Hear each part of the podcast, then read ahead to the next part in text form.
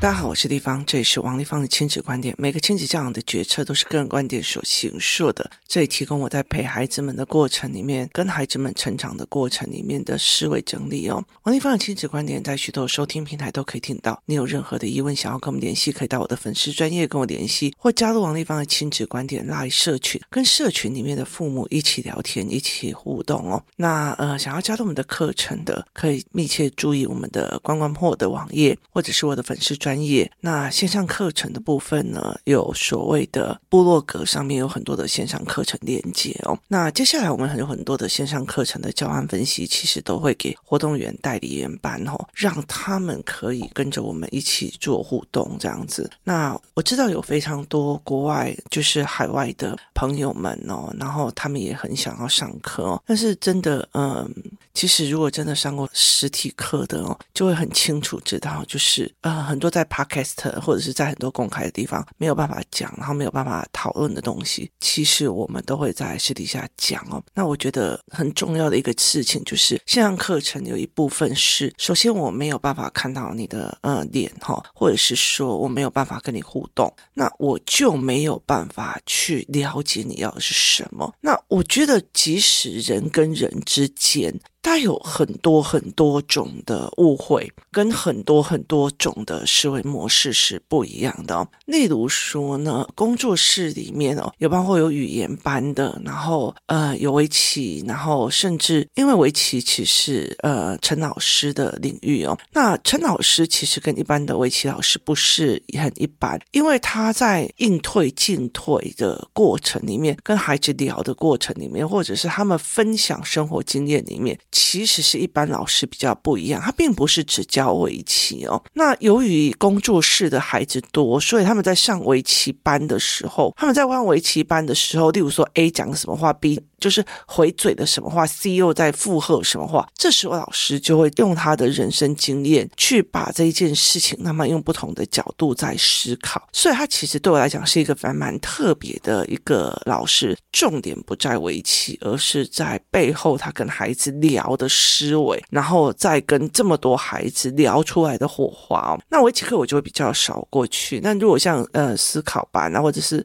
就是呃团体班哦。那接下来就是很重要，就是活动代领员班，因为活动代领员班接下来就会跟我比较密切的接触，就是呃，我会跟他们讲说我最近做了什么教案，然后他们用线上课程买这种线上课程的教案，然后他们就可以出去单堂课的教或者一堂堂的教哦。那我会把许多的认知课程弄出去，然后如果呃有在做学习班的或干嘛，他们就可以来做实习，看我的上课的模式哦。那最有趣的一件事情就是这次的活动带领。员班，我们让活动带领员做了所谓的自我介绍。那自我介绍一个很重要的一件事情哦，我会忽然发现每一个妈妈，其实在育儿的过程里面，其实我也一样哦，我们都在弥补我们那个时候所养不出来的能力。所以其实这对我们来讲是一件非常非常痛苦的事情。例如说，呃，我的生活相对单纯，就是这个人的生活相对单纯，那基本上。呢，他的人生就过得很简单，他的人生过得非常非常的简单，所以其实他有点。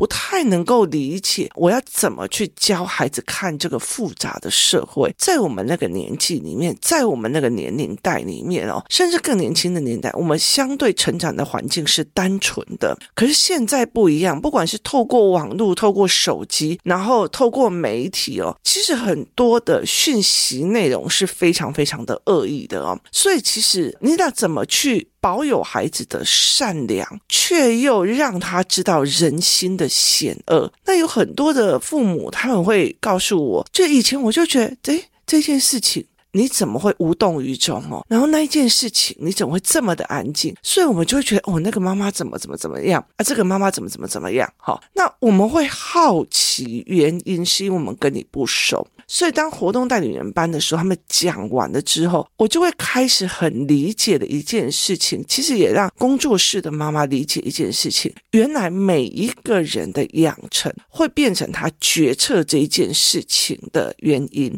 那很多其实来活动带领班，他们在讲说，我希望我的孩子进入一个团体里面，这个团体是有思维性的，是向上的。那妈妈一定要变成思维性向上跟学习的。那很大的一个概念在于是说，我必须要去看懂了这些人性。所以，例如说很单纯的妈妈，她从小到大，她也没有经历过什么类似什么黑道啊，干嘛，就是乖乖的，她就沿路都是乖乖安静排的上来。所以他其实很担心自己的儿子或女儿过得太单纯而看不懂背后的东西。那有些妈妈是因为觉得他其实不太够人际关系的交杂，所以他很希望他的孩子有人际关系的互动。那有些其实大部分哦，我觉得很大部分都是独生子女，独生子女的孩子哦，他其实没有任何的人际关系的交流。有，尤其是一个正常的人际关系。所谓的正常的人际关系，就是说呢。这一个社会里面是一个很正常，我觉得呃，就像在美玲老师的语言班哦，有一次他在上一个课，那那个课呢，他会用触感，就是五感来用，就是闻起来是什么，摸起来的感觉是什么，所以你推论是什么。那有好几个小孩就一直说，我我我要先用，我要先用哦，然后机会却是只有一个嘛，所以有几个小孩要用抢的的过程里面输了，他们就哭了。就是输了就哭了，输了就哭了，哭了之后呢？哭了之后呢？因为美玲老师说这一个，例如说 A 这个谁要先用，然后就我我我我我，然后他们就互抢嘛，因为他们熟了就没有客气这件事情，然后他们就互抢，抢了以后呢，抢输了就哭了。好，可是美玲老师。跟我的习惯是一样的，我们会觉得说抢输了就抢输了，你就是要面对。可是我们的社会里面，包括幼儿园或干嘛，就是数量是算得紧紧的。国小的时候，小孩子的美术作品啊，一人一份啊，然后所有东西都一人一份，然后点心一人一份，就是它其实跟社会不太一样。社会是资源有限的，小孩子人生就是大家都很公平，反正二十五个人，他们妈妈都有付学费，所以二十五个人都要用到。可是那种我抢不到，擦干眼泪再往前说，我换我下一个，下一个是我的，下一个是我的。这个东西其实是孩子最重要的一个概念了。所以其实那一天他们在抢这个跟我成人的过程里面，我就想说，对你争取不到，你接下来就是你要擦干眼泪，你不能在旁边哭的，你要擦干眼泪，马上再抢下一个。所以这是一个很重要的概念。可是，在台湾现在目前我们给幼儿的状况里面，其实是没有这样的练习的一个群体或机制。好，那。我就在做这一件事情的时候，我们就会很清楚说，有的妈妈就会很心疼，有的妈妈就觉得你干嘛这样？那我们就可以去看清楚为什么那些妈妈们会这么的在意的这样子的概念。就我没有办法被人家委屈，我没有办法做。那他们这样抢来抢去的一个很尬的概念是在于是我们在现在的生活，包括我有两个孩子，所以我每次出去买，例如说草莓蛋糕，我就会买两个。那呃，甚至我。会很清楚知道，姐姐比较喜欢吃草莓，但是不喜欢吃奶油；弟弟喜欢吃奶油，但是不一定喜欢吃草莓。所以我还会依照他们的不同喜好，给他们不同的蛋糕。好，这样子被人家安排的、关心的、是设备的好好的，其实。不对的哦。那在工作室里面有很多的独生子女来这边，都是在跟人家抢吵架，就是在学吵架的，学着跟其他的人吵架，学着跟他们争资源，学着就打一打骂一骂，然后等一下又玩在一起了。这很大的一个状况就是，他其实其实我觉得家里有两个小孩、三个兄弟、四个男生的家里面，妈妈最痛苦的一件事情，就小孩一天到晚吵啊闹啊吵啊吵啊闹啊。可是相对的，这一些独生子女却是没有吵啊闹啊吵啊闹啊吵啊闹的，他们反而想要在工作室里面去跟别人吵啊闹啊吵啊闹啊，然后然后或者去揍人或干嘛这样子。在互动里面，只要他加了语言，或者是我们赋予了他思维模式的语言，他就可以从这个过程去遇到东西哦。所以这就是呃吵啊闹啊这个过程里面，所以有很多活动代理员他来的很大一件事情是希望他独生子女可以一起在过这样子的生活。所以其实每一个人目的的不一样哦。所以其实如果是海外，我就。比较没有办法去真正的接触这个呃人，然后跟你聊，然后呃拉出你的思维架构，或者是看出你的思维架构，然后去想到哦，原来你的思维架构要做什么样的东西，会对你比较可以得到你要的哦。例如说，有些呃父母他其实只是很想学东西，带着孩子学，在他在学的过程里面，孩子们也看到妈妈在学，然后他又一群像兄弟姐妹一样样的思考班的朋友。好，那这样子我就会大概知道他的逻辑。那如果我真的知道说，哦，这个妈妈的专业是什么，所以呃，活动带领员班里面哦，他们后来有在讲我的专业在哪里，在哪里。那很大的一个部分在于是我们可以透过这一个过程去让孩子们，就是哦，我知道我要找谁来帮我过这一个关，我要找谁来帮我做这关。例如说，我曾经带孩子去看所谓的萎缩。萎缩，也就是所谓的，就是你不想练习，你的手就会一直越来越萎缩。所以那个时候，其实我是拜托了我一个朋友，让我进去复健科带孩子去看复健科。那孩子们去的时候，其实我觉得这是一件非常难过的事情哦。你如果在公园里面，你可以看到很多的老先生、老太太，他被推着轮椅到大太阳底下，有时候是很热的，他也在那边晒。可是你如果去看到在那个复健科里面的小孩子，其实妈妈就会不厌其烦的希望他会走，希望他会，然后。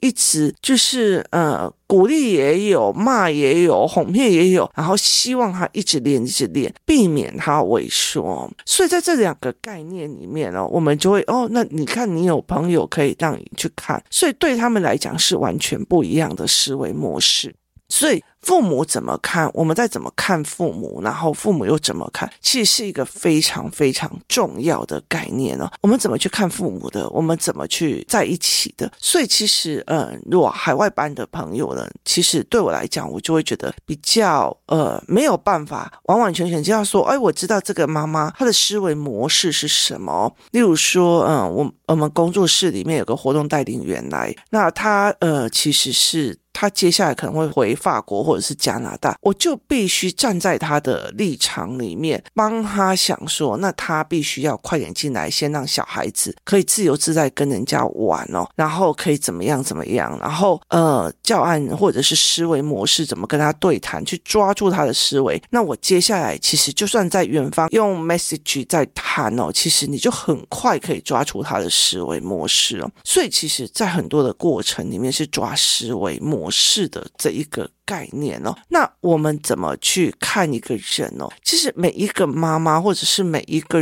人，他都有适合跟他自己孩子相处的方式。例如说，以我来讲，我就是一个在孩子面前很疯疯癫癫的人哦。所以，其实我在私底下跟我儿子女儿相处的时候哦，我们就是一直会开玩笑，然后一直会闹闹闹玩在一起。然后我儿子跟女儿会觉得我的思维模式跟别人不一样，所以。其实我很清楚，我自己养不出来那一板一眼，一板一眼标准答案的只有神，这是我做不到的事情哦。所以我开了一个嗯活动带领人班，我开了工作室，我开了什么？是让他们在这里面去看到，哇，有那个人他过得一板一眼，有这一个人他思维模式是一板一眼，有这一个人他做事的模组也就是一板一眼。所以对他们来讲，就是对我的孩子。子来讲，去有机会看到不同的母亲、不同的人的样貌，甚至一个母亲的不同的样貌。工作室里面第一次师资班的是呃出来的美玲老师，她后来是自己来带班，所以她当妈妈的样貌跟她变成老师的样貌，对她的儿子跟女儿来讲是完全不同的思维模式。她当妈妈的时候就是一个妈妈。可是当他们看到他们的妈妈可以把别人的孩子教成就是很活泼啊，然后从刚开始来都不敢讲话，然后他在聊的过程里面，或者他在做教案的过程里面，他看到他妈妈的认真，所以他也会看到这一块。所以其实我们去怎么面对孩子，每一个人的要求都不一样。所以很多人在跟我，哎，例如说私讯啊，或做什么，或者是听我的 podcast，然后来问我问题，我常常会问他：你要的是？什么？因为你要的才是真的是符合你的。我自己很清楚，我养不出一个呃，就是。所有的考试答案都拿到标准答案的那样的学霸，因为对我来说，所有的答案都是开放性的，都是思维性的。我没有办法养出这样的孩子，我也不允许我自己有这样子的孩子，因为我觉得那你不太呆板了。对我来讲，我没有办法跟这样子的孩子相处，就是他变成我儿子，我就会很累，你知道吗？所以其实我就会知道我自己。没有理由奢求他们去做一个所谓的学霸。那我自己很清楚，我的专长就是扩散跟整理思维模式的这一块。所以我的两个孩子，他们会越来越强大的一个点在于是，他们很容易去看清楚。或者是为别人的思维模式跟思维模组，甚至他们在看课本跟看教科书的过程里面，是在揣摩台湾的出版教科书的人他是怎么想的？为什么跟香港人想的不一样？为什么台湾的老师又跟菲律宾老师的逻辑是不一样？他们有英文线上英文课，所以他就会觉得为什么台湾的英文老师跟菲律宾的英文老师的思维逻辑是不一样的？然后，呃，数物的老师又跟碧瑶的老师又是不一样。那最近我很想要带他们去泰国去，因为泰国人的思维模式也是不一样。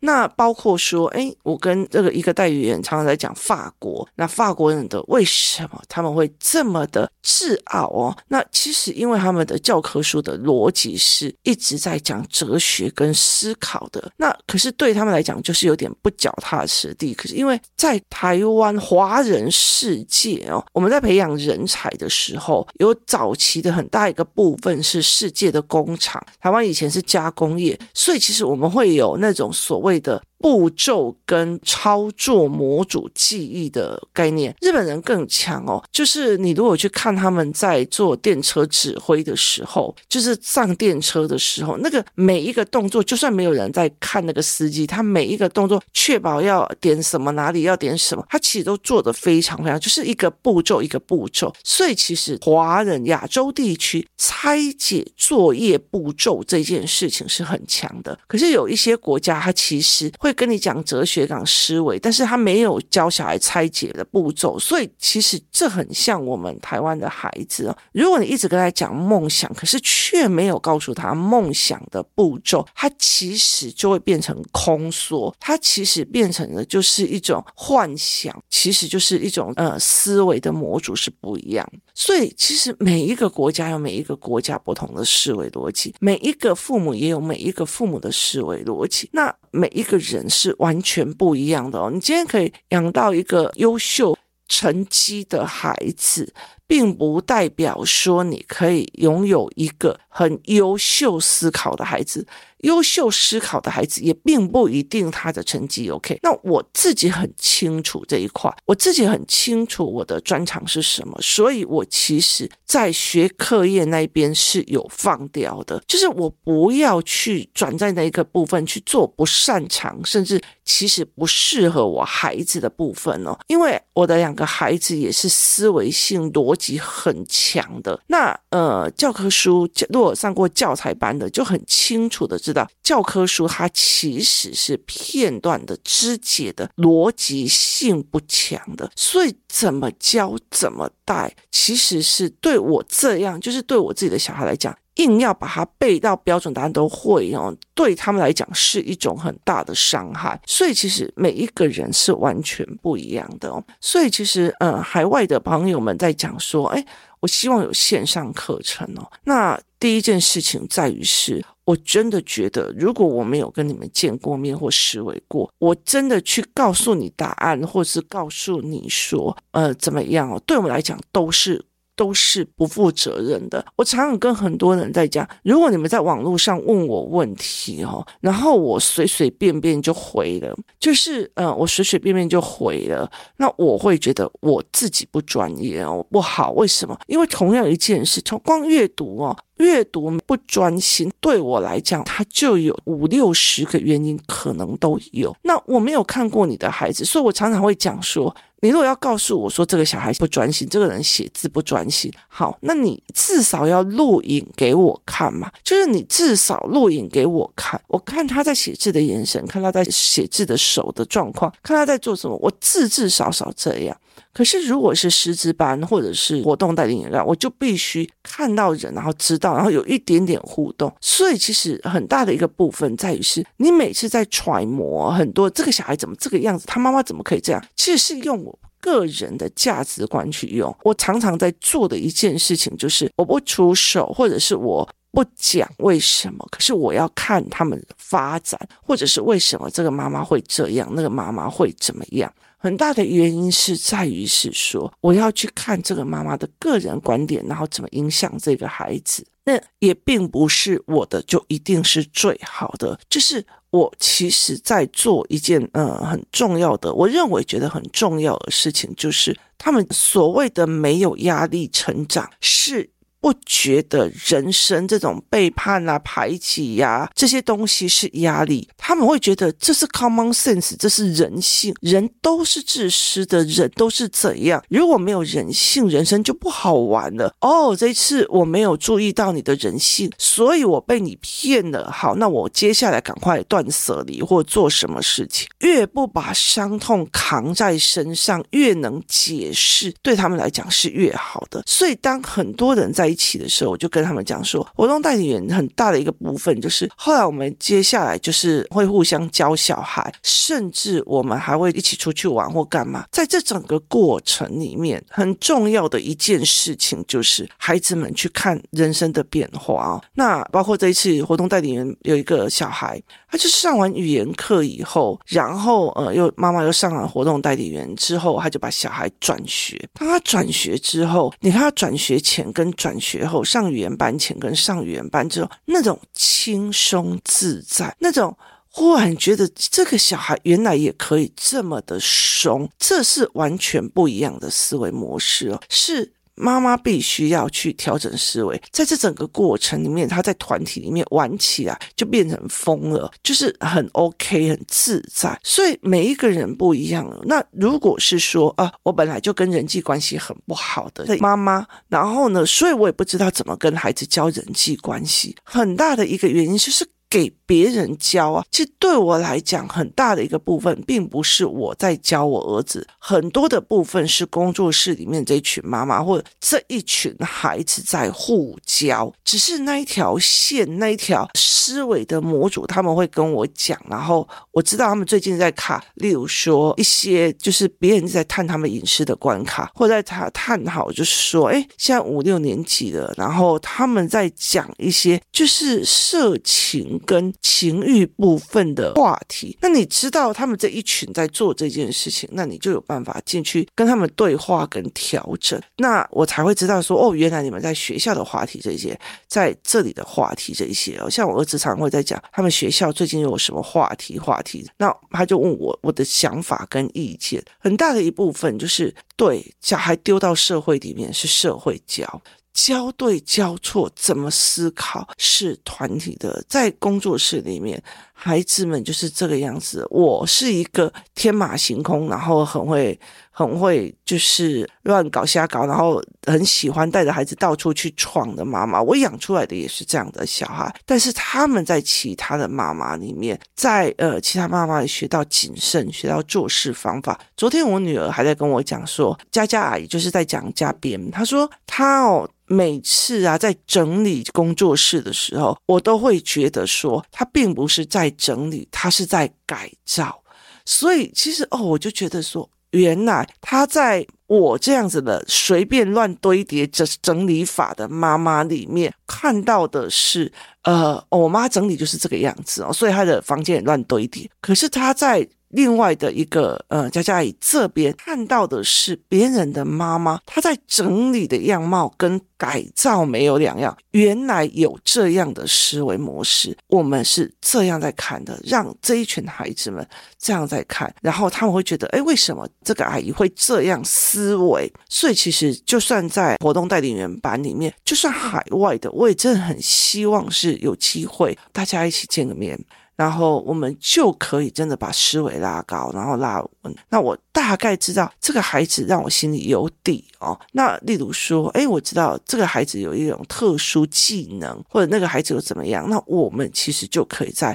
有一点底。那你就算真的很危机来问我问题，我就会大概知道这个孩子过的哪一个关。又要进入哪一个关，这才是最重要的哦。所以其实并不是说为了什么而不用线上的。我当然知道，我身为一个妈妈，熬过这么多关哦，我其实很清楚的一件事情：当我们还在卡关的时候，或者是我们自己在卡关的时候，是有多么的痛苦，然后想要到处去抓浮木。可是我真的会会会真的很希望说，我是真的帮助到人，而不是就是你好像在网络上找到一个人，然后来问我问题，可是我根本就不知道你是谁，所以我给的建议并不一定是符合你要的，这反而会害了大。家哦，那谢谢大家收听，我们明天见。